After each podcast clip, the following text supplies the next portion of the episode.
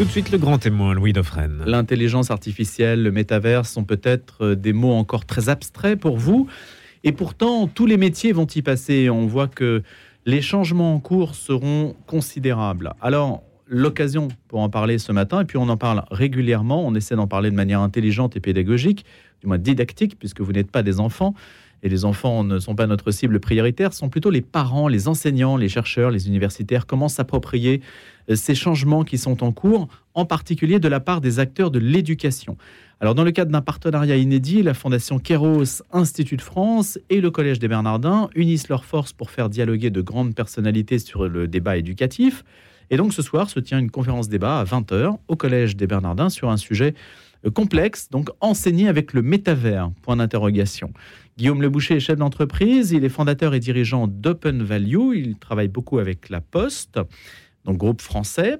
En 2017, il lance la fondation L'intelligence intelligence artificielle pour l'école, association qui dépend ou qui s'est créée dans le cadre de l'Institut de France et qui vise à relier tous les acteurs de l'intelligence artificielle et de l'éducation. Ce dont nous allons parler aujourd'hui. Bonjour Guillaume Leboucher. Bonjour Louis Dauphren. Quel est l'enjeu en fait de cette conférence ce soir? C'est d'apprendre de, nouvelles manières de travailler? L'enjeu, il est très simple.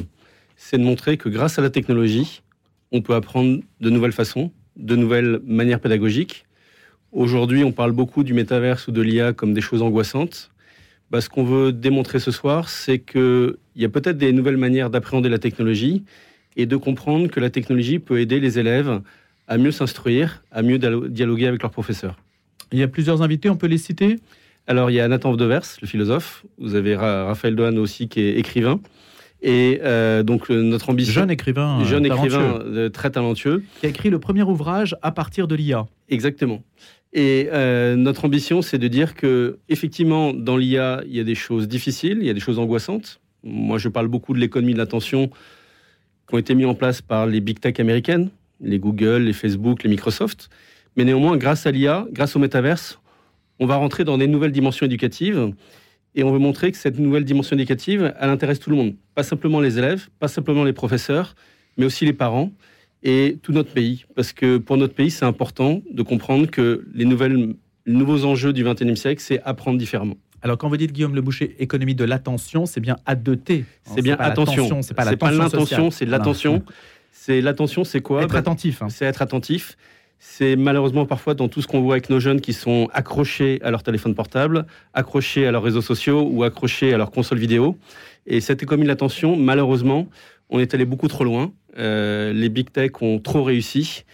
Et on souhaite aussi dire que bah, peut-être faut poser les choses différemment et dire qu'aujourd'hui, jouer aux jeux vidéo, c'est très bien mais c'est peut-être d'abord une nouvelle manière d'apprendre et qu'il faut d'abord sortir de, bah, de notre quotidien pour comprendre les, grands enjeux.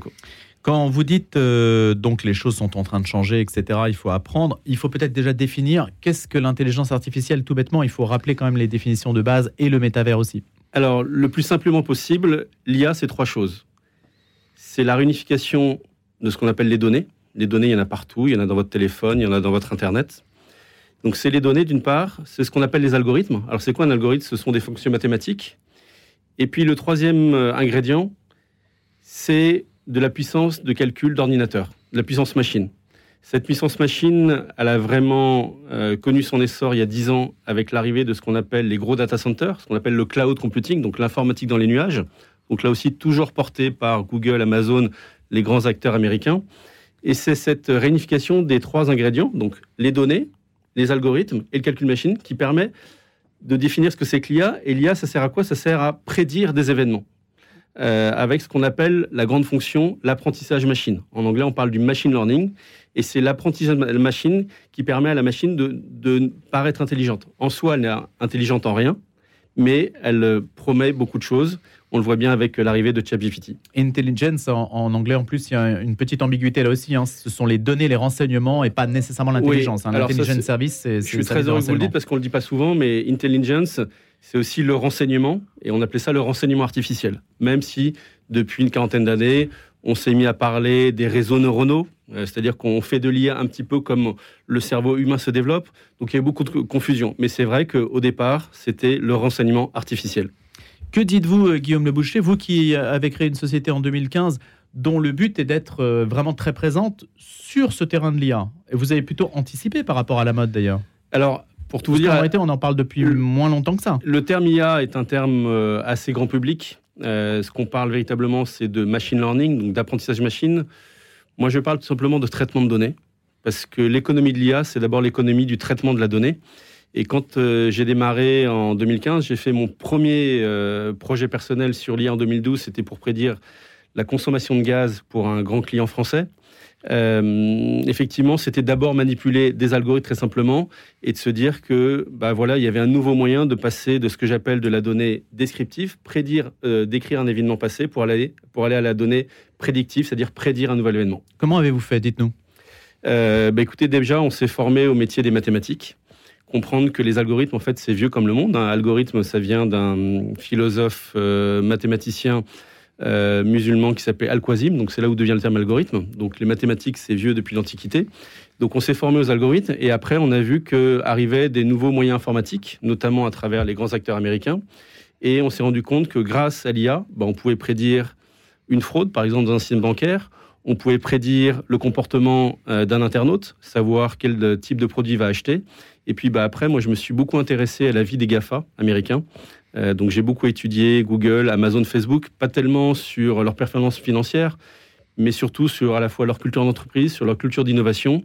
Et je me suis rendu compte que ces gens-là bah, allaient dominer effectivement l'attention de nos jeunes, allaient dominer l'économie mondiale, et on n'en a pas fini. Quoi. Quand vous dites prédire, c'est parce qu'on dispose de données suffisantes qui, en étant croisées, disent ce que la personne va faire. Voilà, grâce à l'intelligence artificielle, on croise les données on les croise différemment, avec beaucoup de puissance informatique, et donc on peut prédire des événements du futur. Euh, vous voyez, un des grands exemples que je donne souvent, c'est une grande marque euh, britannique, je ne sais pas si je peux la citer, euh, qui s'appelle Burberry, qui a en 2015 qui s'est rendu compte qu'en changeant complètement bah, les dispositions des, produits dans le magasin, bah, ils allaient vendre beaucoup plus ou si vous prenez les grands, les grands sites de vente en ligne, par exemple ici on est dans le 5, 14e arrondissement, euh, bah, certains grandes enseignes de, sites internet comme Amazon, par exemple, connaissent déjà le nombre de balles de golf ou le nombre de balles de tennis qu'ils vont vendre au Black Friday dans six mois. Grâce au fait que euh, tendanciellement, ils ont repéré qui en achetait. Voilà, ils connaissent exactement. donc ils font des projections. Exactement, c'est des projections. Ils connaissent parfaitement l'utilisateur. Ce qu'apporte l'intelligence artificielle, très simplement, c'est ce qu'on appelle l'hyper-personnalisation. Je connais vos données, donc je connais votre vie. Et c'est à partir de données que je peux définir comment va se comporter une personne ou une organisation ou une entreprise. Alors dans l'enseignement, il y a évidemment une révolution considérable, c'est celle euh, apportée par euh, ChatGPT et puis tous les robots euh, parce qu'il n'y a pas que ChatGPT, il y a aussi des Bard par exemple, d'autres robots qui émergent, hein, aussi, sont déjà plusieurs. Vous avez les Français Mistral qui viennent de se lancer. Euh, donc on a un foisonnement, un foisonnement de technologies. Ils se ressemblent tous à peu près, tout aussi efficaces Alors, euh, tous aussi efficaces. Euh, bon, déjà, il faut savoir que c'est des modèles mathématiques où on raisonne en milliards de données, milliards de paramètres. vous voyez, moi, je travaille avec deux sociétés françaises qui s'appellent Aleia et Lighton, qui gèrent un modèle qui englobe 180 milliards de données. on pense que dans 10 ans, et ça c'est le patron d'NVIDIA, donc celui qui fait les GPU informatiques, donc les cartes graphiques informatiques, on pense qu'on sera dans des modèles 100 fois plus puissants. Donc déjà, on gère des milliards et des milliards de données. C'est un, je dirais sur le plan humain, c'est incroyable à penser, mais ça change beaucoup de choses. Alors ils se ressemblent, euh, je dirais ce qui va se ressembler, et pour moi qui est le vrai sujet, j'ai parlé tout à l'heure de l'économie de l'attention comme vrai risque, le vrai sujet c'est comment on va aborder l'éthique, et notamment ce que j'appelle l'éthique algorithmique comment je vais donner un sens, comment je vais me, comporter par rapport à tout ce que vont raconter les données.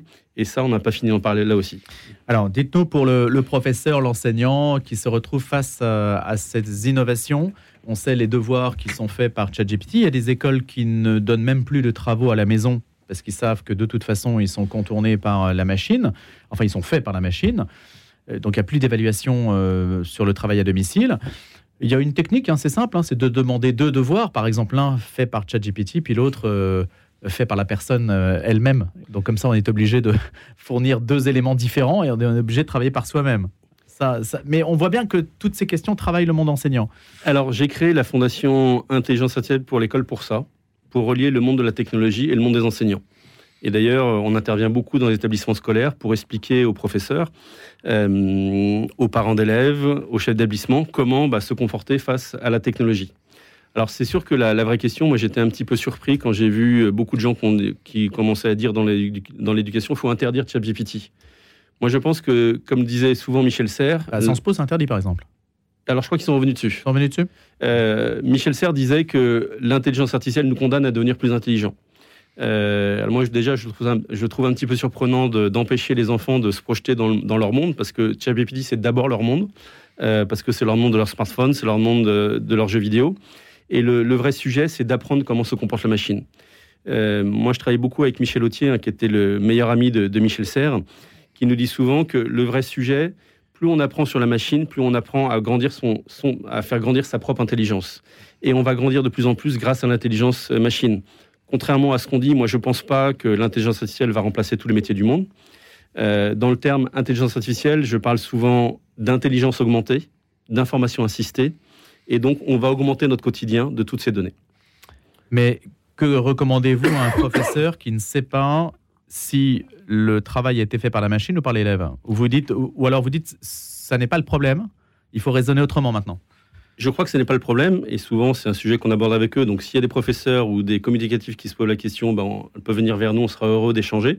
Je rappelle que moi, ma fondation est complètement bénévole et c'est de la philanthropie, donc euh, il n'y a pas d'enjeu financier. Et donc le vrai sujet, c'est pas tellement d'avoir la bonne réponse, mais c'est de savoir poser la bonne question. Et je pense qu'on est passé de l'ère de Google où on apprenait à avoir la bonne réponse, où on espérait avoir la bonne réponse, parce qu'on avait toujours la réponse de Google. Alors qu'est-ce que la bonne réponse? Mais le vrai sujet avec ChatGPT et ce qu'on appelle l'IA générative, c'est d'apprendre à poser la question. Expliquez ce qu'est générative. Et donc les génératives, c'est l'intelligence artificielle qui va générer du contenu. Générer du contenu, ça veut dire quoi? Générer du texte, de la voix, de la 3D, de l'image.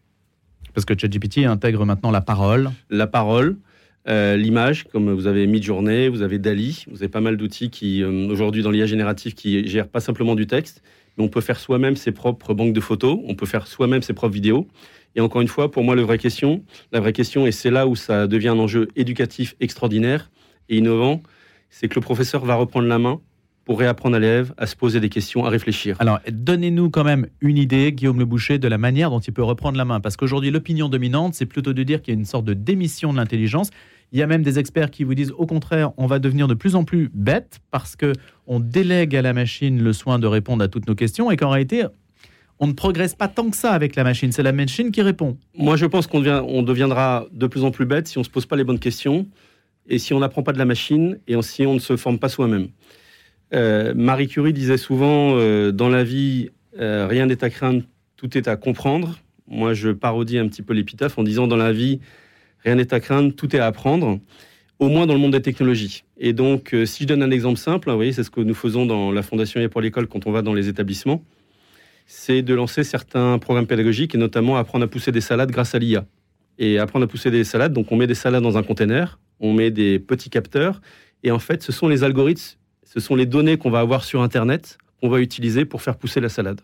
Comment ça marche? Comment ça marche bah, C'est tout simplement, vous mettez, des, vous mettez des, des pousses de salade dans un container, et c'est l'IA qui va dire quand est-ce qu'on va rajouter plus de lumière, plus d'eau, et qui va réguler la croissance de la salade. Mais elle ne remplace pas l'eau ni la lumière. Non, non. Ce qui est intéressant, et c'est pour ça que moi je parle d'informatique augmentée ou d'information assistée, l'IA va nous pousser à nous remettre dans le monde réel, en fait, à mieux comprendre les choses. Euh, on va parler dans un instant du métaverse.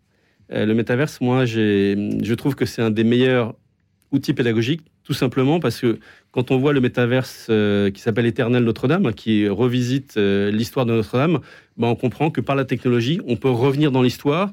Ça sera la même chose sur les pyramides, ça sera la même chose pour les écrits de Champollion, où grâce à la technologie d'aujourd'hui, on va revisiter comment bah, les plus anciens ont réfléchi, ont pensé euh, le monde d'avant. Aujourd'hui, dans votre fondation, vous préconisez que tous les élèves, et à partir de quel âge si vous dites oui, que tous les élèves soient équipés d'ordinateurs? Ou de tablettes Alors, euh, oui et non. Moi, ce que je préconise, c'est que les enfants vivent dans leur monde. Et d'ailleurs, là, je reprends euh, souvent une citation de Michel Serres. Ce sont les jeunes qui vont nous conduire. Michel Serres disait souvent que les anciens apportent l'expérience, les jeunes vont apporter l'usage. Donc, je crois qu'il faut donner ces moyens à ces jeunes. Donc, effectivement, c'est d'avoir un ordinateur, un téléphone. Mais la vraie question, c'est d'apprendre à s'en servir. Moi, je ne suis pas pour dire il faut des tablettes matin, midi et soir, mais je ne suis pas pour les interdictions aussi matin, midi et soir. Je suis pour un équilibre où l'enfant va grandir en conscience avec ses parents, avec ses professeurs, et comprendre que le monde qui est à lui, et ça fait dix ans qu'on vient de fêter les, dix ans de petite poussette de, Michel, Serres, donc avec son petit pouce, on peut euh, découvrir le monde à travers son ordinateur ou son téléphone. Mais vous avez dit, Guillaume Le Boucher, que l'économie de l'attention, les GAFAM étaient euh, parvenus à la capter totalement et, qu'il y avait une forme d'excès dans cette manière de capter l'attention du monde entier. Donc c'est très difficile de maintenir un équilibre. Les big tech américaines, ou ce qu'on appelle les GAFAM, donc Google, Amazon, Facebook, ou les BATX, hein, si je prends les Chinois, Baidu, Tencent, Alibaba ou Xiaomi, nous ont poussé à développer à l'extrême cette économie de l'attention. Ce qu'il faut comprendre dans le monde de la tech, et dont je suis heureux de faire partie, il y a aussi toute une euh, tendance à aller vers ce qu'on appelle le Web 3. Le Web 3, c'est un Internet plus libre, des technologies plus au service, euh, et notamment des métaverses qui vont permettre à des enfants de trouver leur place sans que on prenne leur attention. Vous voyez, j'ai eu la chance de vendre ma société au groupe La Poste. Euh, la Poste, c'est une vieille société qui a à peu près 8 siècles. Ça fait à peu près 8 siècles qu'elle Louis XI. Louis XI, exactement. Qu'elle euh, transporte des courriers. Elle n'a jamais ouvert une lettre. La différence entre La Poste et un GAFAM, c'est qu'un GAFAM, quand vous écrivez un mail ou quand vous postez quelque chose sur un, réseau social, la Big Tech va apprendre dessus. C'est la différence entre La Poste qui ne transporte juste un message et un, réseau social ou une big tech comme les GAFAM qui vont toujours vouloir apprendre et donc peut-être aller trop loin dans les informations qu'elles disposent sur la personne. Il n'y a plus d'intimité. Il n'y a plus d'intimité. Ça devient un monde de prédation aussi, il faut le dire. Mhm. Euh, je crois qu'on est allé aussi sur la prédation et que pour moi, c'est ce qui m'intéresse quand je parle du Web 3, c'est remettre des technologies, ce que j'ai défini en open source, c'est-à-dire accessibles, utiles par tous, au service du bien commun, je sais que je suis heureux, je crois que le, Vatican a décidé de, en 2024 de faire l'intelligence artificielle d'une grande cause, tout simplement pour dire que la technologie, l'intelligence artificielle ou le métaverse, ce sont des technologies qui doivent être au service du bien commun, qui doivent être au service de l'humain et qui ne doivent pas dépasser, euh, enfin, dépasser et prendre sur les libertés des personnes. Alors, métavers ou métaverse, euh, qu'est-ce que c'est, Guillaume Le Boucher? Alors, le métaverse, c'est, pour le dire très simplement, c'est un grand jeu vidéo. C'est ce qu'on appelle dans un terme un peu barbare qu'on appelle environnement immersif. Euh, donc c'est on met un casque sur la tête, donc un casque de réalité virtuelle, et on va se balader dans un univers. Dans un univers. J'ai parlé tout à l'heure de Éternel Notre-Dame. Donc si vous allez euh, soit à l'Arche de la Défense ou sous le parvis de Notre-Dame, on va vous mettre un casque sur la tête, on va vous faire promener dans une cave. Alors euh, en fait c'est une cave où il se passe rien, mais en fait dans le casque vous allez revisiter euh, l'histoire de Notre-Dame. Vous allez être accueilli par le premier évêque de Notre-Dame et euh, vous allez rencontrer Viollet-le-Duc qui va vous expliquer pourquoi il a fait cette charpente et ainsi de suite. Donc le métaverse. On se promène comme si on y était dans l'époque. On a même, moi, euh, pour tout vous dire, j'ai même eu le vertige hein, quand l'ascenseur virtuel nous fait monter. On a vu tout Paris au, temps du Moyen Âge, donc avec des vues incroyables. moi, j'ai même eu peur parce que j'ai un petit peu le vertige quand je monte. Donc, c'est des sensations assez incroyables. Pour dire quoi Que le métaverse, très simplement, c'est un moyen de connecter le monde autrement et de visiter le monde. Donc soit effectivement il y aura le métaverse, c'est l'environnement des jeux vidéo, où il y aura des jeux de guerre, bon ça je dirais rien de nouveau sous le soleil, mais peut-être grâce au métaverse qu'on peut mettre dans les écoles, on pourra redonner, redonner le goût à l'histoire, à la science, à la géographie, et surtout faciliter le travail des professeurs, parce que je pense que l'intérêt de l'IA dans l'éducation ou du métaverse dans l'éducation, bah, c'est de permettre au professeur d'assumer son rôle, de mieux accompagner les élèves. Et comment euh, justement ce travail est-il facilité ou peut-il être facilité par ce genre de technique? Je crois que c'est par beaucoup d'innovation, beaucoup d'essais. Euh, Mais concrètement, vous donnez un devoir et la correction se fait plus aisément? Comment vous envisagez la chose? je, je, crois que le, dans le nouveau monde de l'éducation, on va rentrer dans ce qu'on appelle l'éducation hyper personnalisée.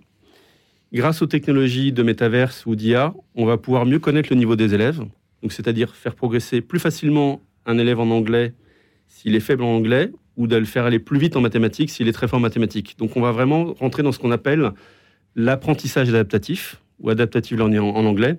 Et cet apprentissage adaptatif, il va permettre effectivement de mieux comprendre comment on va constituer une classe. Peut-être qu'on va redevenir redevenir à des classes beaucoup plus pluridisciplinaires, qu'on va recroiser les enseignements et rentrer justement un rôle du professeur qui sera plus un accompagnateur, un animateur que toujours forcément un simple correcteur de copie. Est-ce qu'il n'y a pas un rêve, voire une utopie un peu derrière tout ça, Guillaume Le Boucher Récemment, euh, on discutait avec euh, une personne dont j'oubliais le nom à, l'instant même, mais peu importe, qui nous disait faites-les lire. Il y a d'ailleurs eu beaucoup de réactions à ce plaidoyer pour la lecture et qui montrait à quel point lire est structurant pour le cerveau, même la connexion euh, dès le plus jeune âge alors, c'est assez facile de faire un plaidoyer pour la lecture. Hein. Je pense que tous ceux qui nous écoutent euh, euh, comprennent de quoi il s'agit et l'intérêt de la lecture. Mais vous semblez dire qu'en fait, ces techniques-là vont remplacer inévitablement, parce que le temps disponible n'est pas éternel, précisément, et que la lecture va disparaître au profit de ces techniques-là. Alors, je ne suis pas à l'aise avec le terme remplacer. Je dirais augmenter. J'ai eu, bah, grâce à Anne euh, de la Fondation Kéros, j'ai eu le, plaisir d'encontrer le grand linguiste Alain Bentolila, mmh qui explique que finalement lire, c'est faire travailler une partie de ton cerveau. Dessiner, c'est faire travailler une autre partie de ton cerveau. Et moi, je dis que utiliser ChatGPT, l'IA ou le métaverse, c'est faire fonctionner une troisième partie de ton cerveau. Et ce que je pense, c'est que d'ici une, dizaine d'années, on comprendra, on connaîtra beaucoup mieux le comportement des élèves. Euh, moi, j'étais un élève qui était assez euh, pas très assidu en classe. J'avais des problèmes moi-même d'attention. Vous voyez, j'étais déjà prêt dans les jeux vidéo. Et euh, quelque part, je pense que d'ici dix ans, grâce aux données qu'on aura, on arrivera véritablement à mieux adapter et mieux intéresser les élèves. Parce que je crois que le, vrai sujet aujourd'hui des professeurs, c'est de garder l'attention des élèves, qui est déjà partie dans les réseaux sociaux ou dans les jeux. Et donc, c'est de faire en sorte que comment ramener cette attention au sein de l'école et permettre à chacun de trouver sa place en fonction de ce qu'il est. On sait que l'intelligence euh, d'un grand homme politique euh, qui est omniscient, on en connaît beaucoup, euh, jupitérien parfois, ces gens-là ont une capacité de mémoire très forte et que parfois on a des élèves qui ont très peu de mémoire. En revanche, ils ont une intuition qui est très forte. Et grâce à l'intelligence artificielle, grâce à toutes ces technologies éducatives qui vont découler, ben, on va mieux comprendre le comportement des élèves et donc toujours mieux leur faciliter leur capacité d'apprendre. Vous prédisez la fin de la lecture? Alors moi, je suis pour la lecture. La fin du livre en, tant que tel oui, alors on m'avait dit ça, euh, que euh, mes enfants qui ont aujourd'hui 17 euh, ans et, 15 ans ne verraient jamais un livre entre leurs mains et qu'ils auraient tout le, livre sur tablette. Moi, je suis pour la liberté, donc euh, je suis pour les livres, je suis pour aller au théâtre, mais je suis aussi pour le métaverse. Donc je ne fais pas ce type de prédiction. Ce que je dis, c'est que nécessairement, il faut que l'éducation nationale, les professeurs, prennent le temps de comprendre cette révolution qui arrive, que moi j'ai du mal aujourd'hui quand on parle du marché de la tech, j'ai du mal à, à me dire que l'éducation c'est pas simple, c'est devenu un marché. Euh, et qu'on s'intéresse parce qu'on a un marché. L'éducation, c'est l'avenir de notre pays et c'est l'avenir de nos enfants. Réponse rapide, Guillaume Le Boucher. Le budget de l'éducation nationale a augmenté de plus de 6%. C'est qualifié d'historique. Il y a de l'argent qui est mis là-dessus? Il y a pas mal d'argent. Je sais que le nouveau ministre Gabriel Attal s'est engagé à faire beaucoup de choses sur le numérique. On a la chance aussi avec Jean-Noël Barrot, le ministre du numérique, d'avoir pas mal d'innovations autour de ça. Je te rappelle juste que le budget de l'éducation nationale, c'est 75 milliards environ par an. Le budget des GAFA d'innovation, quand vous, euh, cumulez Google, Amazon, Facebook, c'est environ 140 milliards de dollars par an. Merci Guillaume Le Boucher pour ces explications sur ce sujet complexe qu'on retrouvera ce soir au Bernardin à partir de 20h avec la Fondation Kéros Institut de France, votre fondation Intelligence artificielle pour l'école qui dépend également de l'Institut, et puis le Collège des Bernardins autour d'une table ronde consacrée à cette question enseignée avec le métavers. Merci à bientôt.